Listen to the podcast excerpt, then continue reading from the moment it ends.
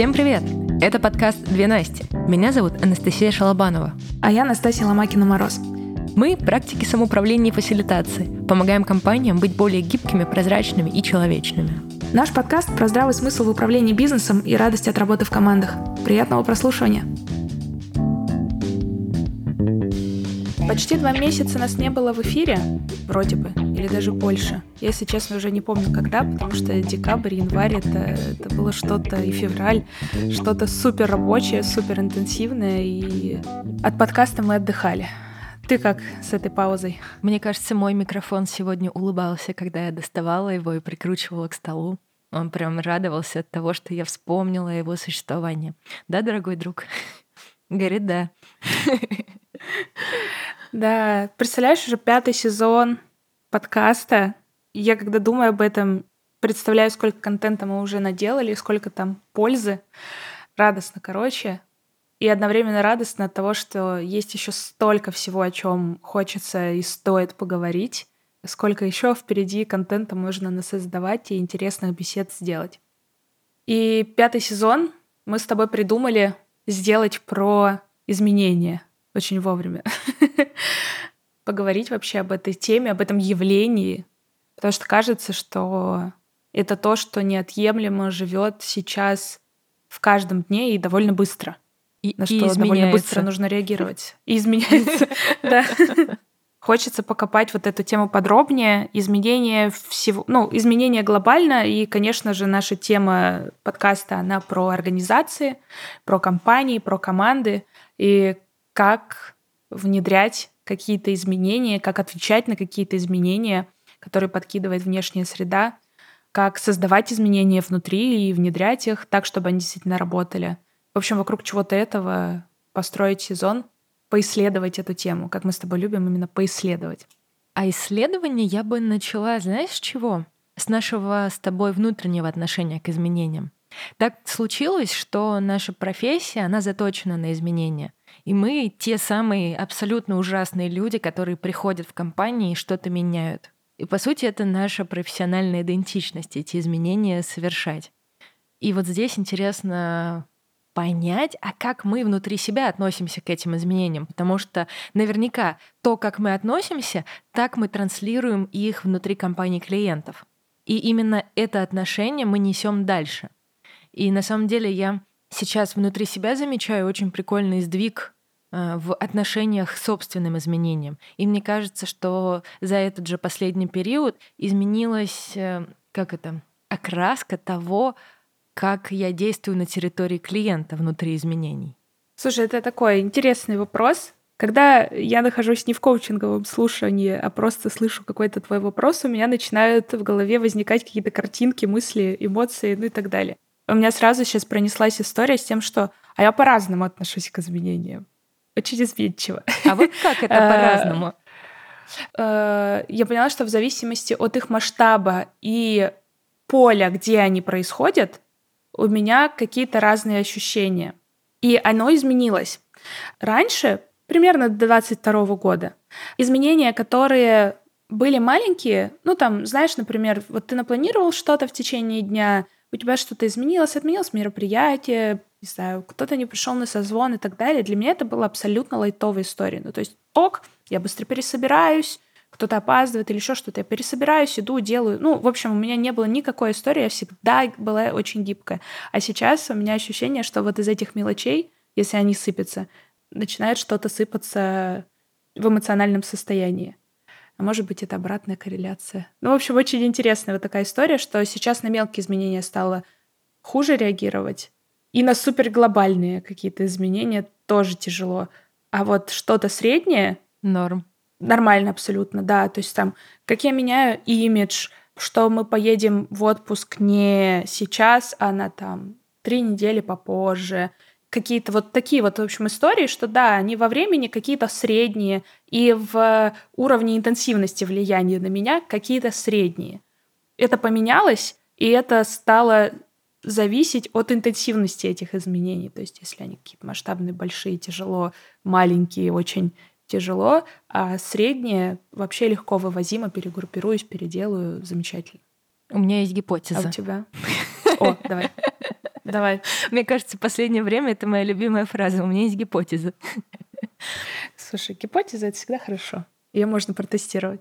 Есть ощущение, что про глобальные, наверное, не буду говорить сейчас, но вот, вот про вот эти малышки, которые в повседневности меняются, есть ощущение, что для тебя, может быть, вот эти повседневные штуки — это опоры. Ну, mm-hmm. график, какие-то встречи, договоренности, еще что-то. Это опоры, которые создают ощущение стабильности и дают возможность опереться. Потому что ну, для каждого человека опоры свои, и если вихрь изменений летит так, что сбивает и опоры тоже, то происходит вообще полное «ж». Коли в подкасте мы можем говорить такое слово теперь. Спасибо, Паш. Ты про это стала говорить, и для меня сразу тоже вспомнились какие-то мои штуки. У меня просто сейчас вообще целый вихрь изменений. Я нахожусь в эмиграции уже практически полгода, и у меня в жизни изменилось практически все. Помимо этого, наш с тобой проект параллельно развивается очень активно. Мы с тобой вообще переформатировали всю деятельность и напланировали стратегию на следующий год такую, что у меня мороз по коже немножко. Короче, очень много чего поменялось. Но единственный способ в этом не помереть это выстроить какие-то опоры себе. И вот если жизнь покушается уже на эти опоры, вот тогда страшно, правда. И тогда, если начинается психоз из-за того, что, э, ну, например, для меня большие опоры — это какие-то бытовые истории, где я себя чувствую хорошо, где мне комфортно, где мне светло, где мне свежо и все такое. И вот когда начинаются нападки на вот эту базу, я начинаю люто психовать. Для меня, например, маленькие события, которые могут меняться, это не опоры. Ну, это просто текучка, и мне норм, когда она рушится, пересобирается, изменяется и все такое. Но когда рушатся какие-то вот такие штуки, там, например, мой сон, тишина в доме, еще что-то, вот это для меня фатально. И меня выносит в этот вихрь со всеми эмоциями, со всей нестабильностью, которую только можно словить. Я, кстати, подумала еще про организации, что вот наш с тобой подход изменений, он тоже довольно экологичный в том плане, что мы очень большое внимание закладываем на сохранение опор. И когда мы приходим в компанию, мы не стремимся все поменять. Мы сначала находим то, на что люди могут опереться, и усиливаем это, и даем возможность сохранить эти опоры, прежде чем начинать что-то там ворочить даже постепенно. Вот. Что думаешь про эту тему? Хорошая, хорошая мысль мне про вот эти истории с опорой. И я поняла, что моя опора сейчас это какая-то дисциплина, потому что если этой дисциплины нет, я ну, начинаю немножко разэтываться. Вот. И мою, одна из больших составляющих моей дисциплины — это график. То есть это распределение ресурса, внимания и инвестиций, какие-то вот этих вот историй. Короче, дисциплина вот в этом проявлении, в проявлении событий и графика, это не очень жизнеспособная опора. Нужно ее как-то трансформировать, потому что кажется, что опора, которая слишком опирается на внешнее, это не очень стабильная история. Ну, то есть это то, что с большей вероятностью может принести как раз вот этот раздрай. В организациях как будто так же, что если мы опираемся на что-то, что зависит не от нас, тогда гораздо более высокая вероятность того, что что-то пойдет не так и эмоционально, и в событиях, в достижениях, в результатах, в эффективности.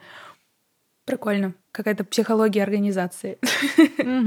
У меня сейчас еще хихи родилось одно, что хорошо бы еще диверсифицировать свои опоры на случай, если если на какие-то из них э, внешняя среда покусится с точки зрения изменений, чтобы всегда осталось что-то. Есть что-то еще. Да. Я, например, для себя заметила такую штуку, что когда у меня происходит вот это вот тотальное изменение всего, и опоры тоже сносят, то я все равно всегда могу посмотреть знакомое кино, которое mm-hmm. я по много раз видела. И это снимает у меня стресс с точки зрения неизвестности всего вокруг, потому что хотя бы в этом кино я могу опереться на что-то, что я знаю, и оно известное. И раньше я делала это неосознанно, а теперь, когда я чувствую, что все меня накрывает волной изменений, я в панике от неизвестности, я просто сажусь смотреть Гарри Поттера или друзей. Мне так нравится наш э, разговор про эти изменения, как будто уже даже есть какие-то инсайты, такие выводы. Вообще в вихре изменений классно помогает справляться опоры, что эти опоры можно диверсифицировать, это, это классно, что эти опоры могут быть совершенно разными, ну то есть типа не обязательно это что-то сложное э, или там, не знаю, требующее до хрена ресурсов, и что это может быть как у человека, ну как у личности, так и у организации. А есть ли у тебя что дополнить э, про изменения? Как у тебя с ними?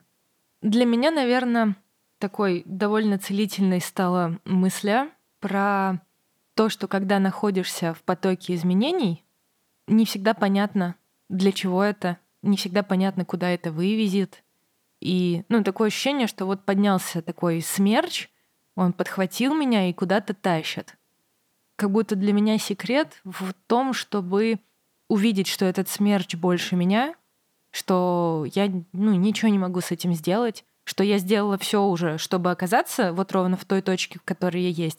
Но если мной управляет что-то более большое и более непонятное, чем я способна сейчас осознать, то единственный правильный вариант — сдаться и успокоиться в своем непонимании происходящего. Потому что моя жизнь ретроспективно показывает, что все, что было непонятным и большим, чем я, оно потом открывается очень интересными смыслами.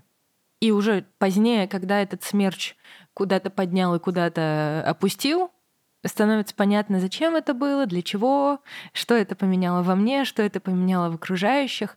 И у меня просто родилось какое-то доверие к вот таким большим штукам, и мне стало проще полагаться на это и думать про то, что ну, куда попало, меня не выкинет.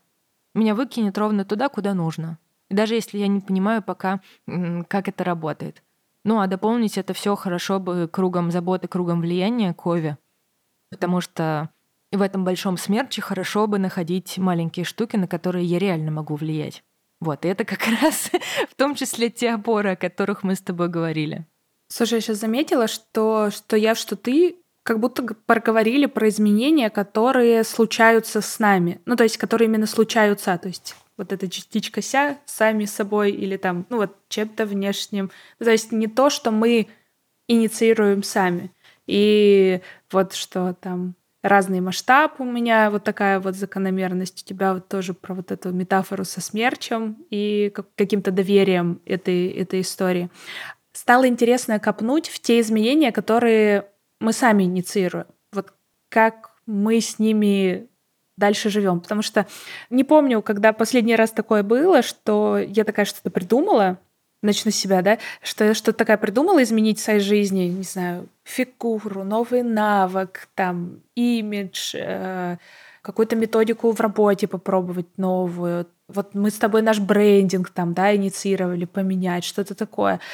И это прошло вот гладко, супер на супер мотивации, супер там вообще много сил туда есть всегда, супер дисциплинированно это соблюдаем или что-то такое. То есть все равно происходит какой-то цикл сопротивления. Ну, то есть это все равно ощущается как изменение, хоть и сама себе додумала веселье. Вот э, стало интересно покопать, как с этими изменениями получается работать, как на личностном, так и нашем с тобой вот каком-то организационном уровне. Короче, я не верю в то, что изменения бывают какие-то однонаправленные. Либо только снаружи, либо только изнутри. Это mm-hmm. всегда взаимосвязь. Mm-hmm. Если что-то прилетает снаружи, то оно прилетает ровно туда, где оно готово как-то приземлиться и прорасти. Это и с личностью, и с организацией. Ну, не знаю, э, банальный пример, что некоторые организации события 22 года разрушили, а какие-то нет. И вот те, которые не разрушили, им пришлось меняться. И меняться довольно значительно. И те изменения, которые в них прилетели, они прилетели отчасти, потому что эти организации такие. Потому что они способны выстоять, потому что у них есть ресурс на то, чтобы переформатироваться, начать по-другому взаимодействовать, начать как-то развиваться другими темпами. А для тех компаний, которые были не способны, ну, просто вопрос так не стоял. И для людей, для личности, мне кажется, это работает так же, что то, что к нам прилетает снаружи, оно прилетает ровно под тем углом и в такой степени интенсивности, в которой мы готовы это как-то принять. И обратное движение тоже такое же. Мы, например, не знаю, сижу, я думаю о том, что, например, я хочу ну, как-то отношения с телом поменять, начать физически больше развиваться. Я делаю маленький какой-то шаг. Например, решаю я пойти поучиться этике с точки зрения помогающего специалиста.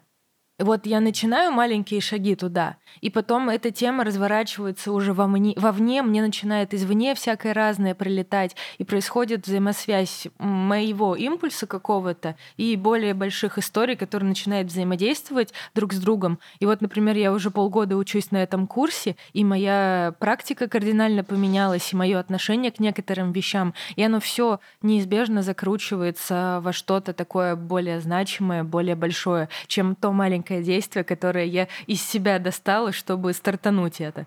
То есть, короче, это про что? Про постоянное учитывание взаимосвязи своего намерения, своих действий и того, что подкидывает внешняя среда.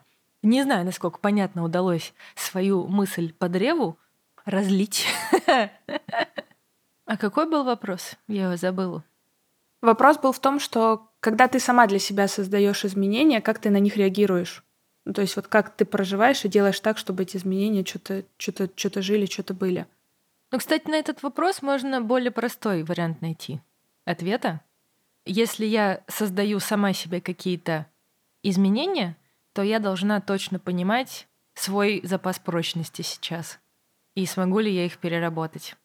Потому что иногда бывают периоды, когда резко хочется поменять много чего — и вот тут, и вот там, и вот здесь, и там начать еще и вставать рано. Секрет в том, чтобы точно понимать, что я смогу переварить, а на что я, скорее всего, буду стрессовать и забивать болт. И когда вот этот уровень прочности понятен, то можно потихонечку начинать шаги, чтобы не выводить себя из равновесия. Блин, прикольный сейчас момент, что изменения, которые ты сам себе инициируешь, гораздо лучше приживутся, если ты условно знаешь, на что идешь, и еще и знаешь себя. Как ты на что реагируешь, как э, ну, где твоя сила, где твоя слабость, где ты можешь отступиться и забить на это, или там, не знаю, где у тебя вылезет сопротивление. У меня сейчас прикольно параллель проводится, что мы типа зачем-то, просто часто это не понимают, организации, команды побуждаем вначале посмотреть на себя, исследовать себя mm-hmm. с помощью вот нашего исследования корп-культуры и, и системы управления, с помощью настрацессии разных упражнений, ретроспективы какой-то, еще чего-то. Ну, то есть вот каких-то рефлексивных историй о себе. Сначала, ребят, потом. Потом цели, потом идеи, потом трансформация. Сейчас давайте на себя посмотрим как будто это вот тоже из личной какой-то философии вылезло. Мне очень откликается твоя вот эта история, что я просто раньше была очень большой максималисткой, что если там, похудеть, то это надо прямо сейчас и на 25 килограмм. Если там спортом заняться, то прямо сейчас и тяжелой атлетикой, ну что такое. И это у меня с возрастом и профессиональной деятельностью трансформировалось. И это как в личном плане, так и в организационном. Мы с тобой, скажем так, приносим эту философию, что, ребят, сначала давайте на себя посмотрим, поймем, какие мы, что нам ок, что не ок, хотим ли мы это не ок и ок менять, и если да, то какие ресурсы у нас на это есть, а не будем за месяц стараться с племенного строя дойти до высокотехнологичной организации из космоса. Кстати, я сейчас подумала, что у вот этого стартового этапа знакомства и анализа компании — как раз вот эти две цели и являются основными. Первое — понять, на что можно опереться, чтобы был за что подержаться, чтобы когда смерч понесет, была какая-то ручка, за которую можно было схватиться и не унесло к чертям собачьим.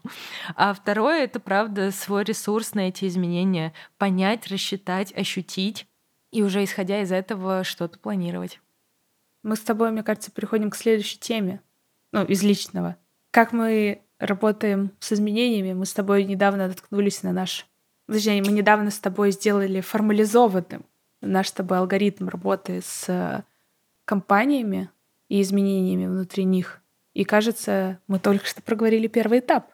Мы исследуем организацию на предмет того, что там есть, какие паттерны есть, что сильного, что не сильного, что дает энергию, что забирает, что является той самой опорой, что нет, у кого какие дискомфортные точки, где хочется этих изменений, есть на это побуждение и желание, а где да нет, все окей, так. И разницу картин мира еще. Это мое самое любимое. От лидеров до сотрудников, скажем так, линейных. Э, я бы здесь остановилась чуть подробнее на ограничениях. Вот мы проговорили про опоры и поговорили про ресурс, который доступен в организации для совершения каких-то изменений.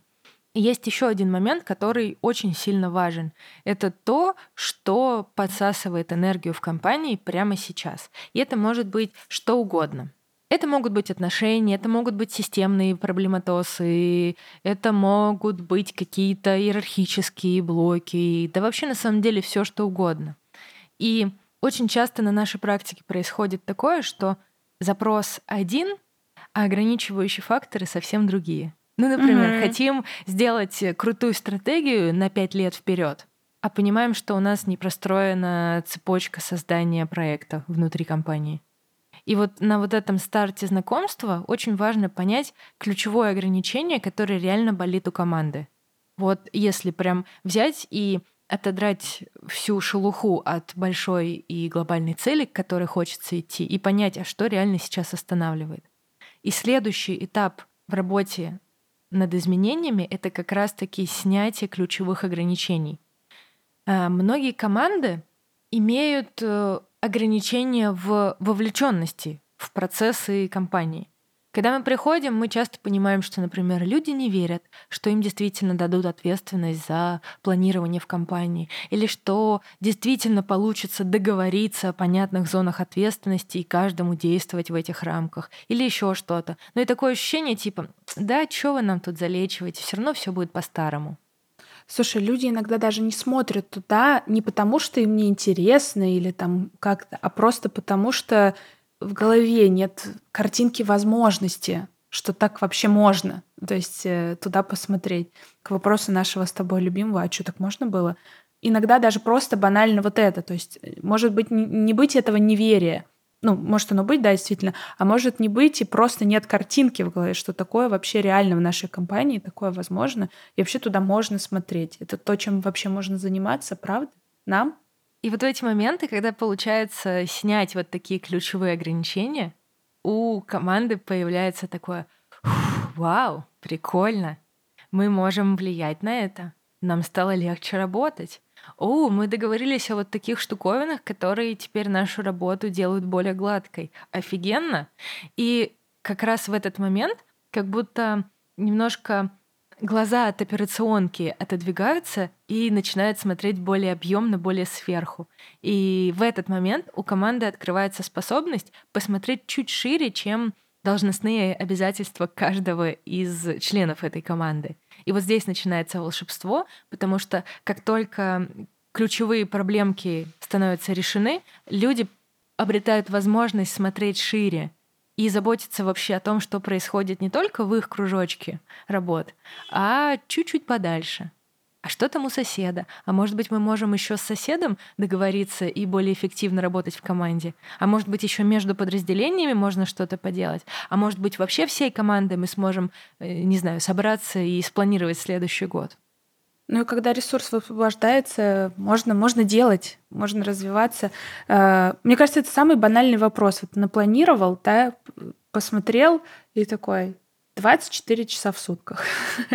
Ограничение рабочих... ключевое. Ну, ну да, сколько-то рабочих часов. Ну, от таких банальностей, что просто времени может не хватить на внедрение всего на свете. Потому что есть еще операционка и какая-то там базовая история. Мне, мне нравится, э, садишься планировать день, и если ты начинаешь с работы, ты думаешь, что у тебя есть там сколько, 12-14 часов, ты там что-то, ну, бодрствование я имею в виду, что-то нафигачишь. А если ты начинаешь планировать с каких-то жизненно необходимых тебе историй, там, типа, вот, вот подъем у тебя во столько, то есть э, там завтрак у тебя во столько, там, тренировка, например, обед, ужин, время с родными, что такое, ты смотришь, а у тебя там как бы время-то не такое резиновое, и надо задумываться о своей эффективности. И вот таких ограничений у нас полно, и прежде чем требовать условно что-то от себя и других, э, меняться быстро, внедрять что-то там крутое, наводить где-то великолепный порядок сразу много где. Эти ограничения стоит снять как временные, так и вот эти энергетические фокусы внимания, о чем только что ты сказала. Это прям офигеть как важно. Я бы здесь еще привела несколько примеров, что это за ограничения могут быть внутри компаний. О, давай. Просто сразу Классно. пришло в голову. Ну, например, не знаю, хочется, чтобы все сотрудники вовлекались в стратегию, а между двумя ключевыми подразделениями затянувшийся конфликт, куда утекает куча сил и куча нервов. Ну, например. И, или, например, хочется, чтобы люди в компании жили сильно дольше, чем, например, полгода или год, и не уходили просто так. А потом хоба и ключевое ограничение, что у человека 200 регламентов, которые ему нужно сдать при вступлении в должность. Или, например, вот тоже из недавнего э, хочется огромный рывок сделать по масштабированию и по захвату рынков, по увеличению прибыли, а у нас э, не простроена цепочка базовой реализации проекта. И подразделения интуитивно друг к другу ходят и передают друг другу ценность. Ну, то есть нет понятного описанного процесса. И это ограничивает. И вот такого рода ограничения мы как раз-таки научились хорошо с тобой их распознавать Мгм. и направлять туда усилия для высвобождения этого самого ресурса. Знаешь, с каким ограничением мы еще с тобой сталкиваемся? Оно довольно банальное, и не- нечего его стыдиться. Это ограничение компетенций. Мгм. Не все умеют работать так, как мы, например, с тобой приносим, предлагаем какие-то практики. Или не все умеют делать те или иные вещи, которые нужны сейчас для цели там, и так далее. Нужны какие-то обучения. И мне кажется, вот так у нас с тобой родился следующий этап какой-то работы с изменениями, что типа надо обучать. Мгм. Надо обучать людей. Вот они вынурнули, у них появилось из-за своей какой-то проблемы, у них появилось время, фокус внимания, какая-то вообще заинтересованность э, в э, влиянии на что-то большее, кроме своего рабочего стола. И дальше часто это компетентностное ограничение, что окей, окей, я хочу вливаться в стратегию, а как? О, окей, окей, я хочу больше систематизировать и подготовиться к масштабированию, а как? И там я больше хочу коммуницировать с коллегами, да, чтобы делать более крутые проекты. А как? И вот здесь э, важно поддержать команду навыками какими-то, как софт, так и хард. И когда ты здесь вложился в развитие, дальше у тебя появляются те самые гипотезы. ну, то есть дальше у сотрудников начинает работать как бы мозг полностью для того, чтобы и для того, чтобы как раз что-то придумывать, пробовать, делать выводы и либо менять, либо внедрять это уже масштабно. И так далее, и так далее, и так далее. И вот начинает это циркулировать и становиться, самое главное, новым уровнем нормы. И потом дальше в какой-то момент нужен вот новый большой, да, вот этот цикл, новые изменения. И кажется, это клевый ресурсный момент, что ты сначала снимаешь какие-то оковы, а потом дальше даешь крылья, и оно начинает ехать. Очень прикольно. Остается добавить один маленький кусочек всего этого механизма — это рефлексия, Угу. который должен быть обязательно после того, как э, чуть-чуть на крыльях полетали. Потому что, например, представим, что обучились чему-то новому, ну, например, обучились, как стратегировать, и начали постепенно все вместе этим заниматься. У каждого расширилась зона ответственности, немножко нос высунулся дальше, чем свои должностные обязательства. Начали делать, попробовали, и вот после того, как попробовали, очень важно остановиться и порефлексировать, потому что очень часто здесь цикл замыкается, и люди понимают, что для более эффективной реализации чего бы то ни было опять не хватает компетенций. Или опять есть какой-то ключевой затык.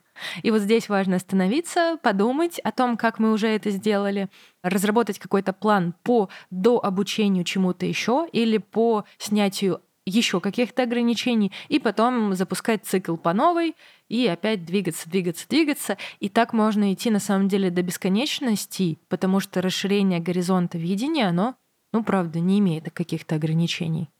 Блин, слушаю нас сейчас немножко так еще и со стороны, о чем мы сейчас с тобой говорим. И мы тоже с тобой регулярно обсуждаем, рефлексируем над нашим вот этим циклом изменений. Сейчас прям радуюсь от того, что мы решили тему изменений сделать э, как бы такой красной нитью сезона, потому что мы с тобой гостей приглашаем. И можно и об них наш цикл изменений подумать, и у них узнать.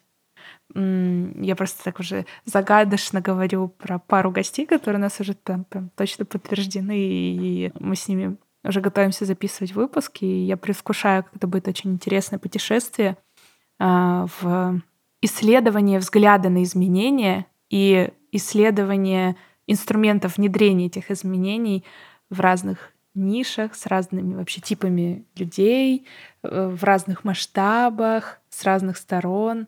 Меня можно и хлебом покормить. Я хотела сказать, хлебом не корми, дай порефлексировать, но нет. И хлебом меня можно покормить, и э, дайте подумать, пообсуждать какие-то вот такие вещи, которые потом можно реально забрать свой опыт и какие-то свои гипотезы улучшать, какие-то свои инструменты докручивать. Прям мотивация записывать подкаст Level 100. А я еще потираю ладошки, надеясь услышать ошибки О, при внедрении да. изменений. Потому что это прям поле непаханное и наших с тобой косяков, которые тоже были, которые были отрефлексированы. Часть из них успешно трансформировалась во что-то, часть до сих пор есть. И я глубоко уверена, что каждый человек, который осознанно работает с изменениями, это такой исследователь, который постоянно пробует что-то, и потом перегруппировывается на основе своих проб. Угу. Поэтому очень классно будет и нам поговорить про наши какие-то ошибки и совершенствования, и с нашими гостями подумать об этом же. Ну, мне кажется, это хорошая точка запятой для того, чтобы завершать этот выпуск и переходить к подготовке к следующим. Мы всегда с тобой задумываем сделать интро покороче, вроде такой вход в сезон, давай по лайтовей. А в результате мы с собой просто ушли в исследование себя, мини, мини какой-то был, мини какие-то сессии коучингово-психологические друг для друга сейчас были. Мне кажется, это просто очень важный какой-то момент. Думать об изменениях, готовиться к изменениям, реально к ним можно быть готовым. Исследовать себя, свои какие-то паттерны поведения, отношения к изменениям. Это прям очень круто. И еще мы так с тобой красиво перетекли в как мы с тобой для организации изменений видим, их внедрение, их рождение. В общем, именно вот в это хочется подробнее нырять в каждом следующем выпуске нашего сезона и исследовать это с гостями, разбирать конкретные кейсы, факапы, прочие истории, чтобы этот сезон стал максимально полезным и таким думательно прикладным для каждого нашего слушателя. В общем, офигенно. Поэтому оставайтесь с нами, друзья. Мир не перестает меняться. Мне кажется, он разгоняется так, что у меня уже в глазах двоится, троится. Поэтому тема изменений будет только набирать свою актуальность. Кстати, ребята, подписывайтесь на наш телеграм-канал. Он же называется вот великолепно «Агенты изменений». Мы там очень много пишем о своей работе, раздаем инструментов, публикуем фото собачек и кошечек. В общем, всякое там есть. Вот, поэтому заходите, мы там э, такое собираем комьюнити людей, которые хотят развивать культуру корпоративную и не только корпоративную. Вот свои системы управления и вообще какой-то человечности больше и заботы друг о друге внутрь организации приносить. Поэтому обязательно подписывайтесь, ссылка есть в описании, и просто в Телеграме можно набрать агент изменений. В общем, обязательно приходите. Ну и на подкаст нам не забывайте, пожалуйста, ставить звездочки, оценочки, писать комментарии. Нам важна обратная связь. А на сегодня мы, пожалуй, прощаемся. И до новых встреч в следующем выпуске. Пока. Пока-пока.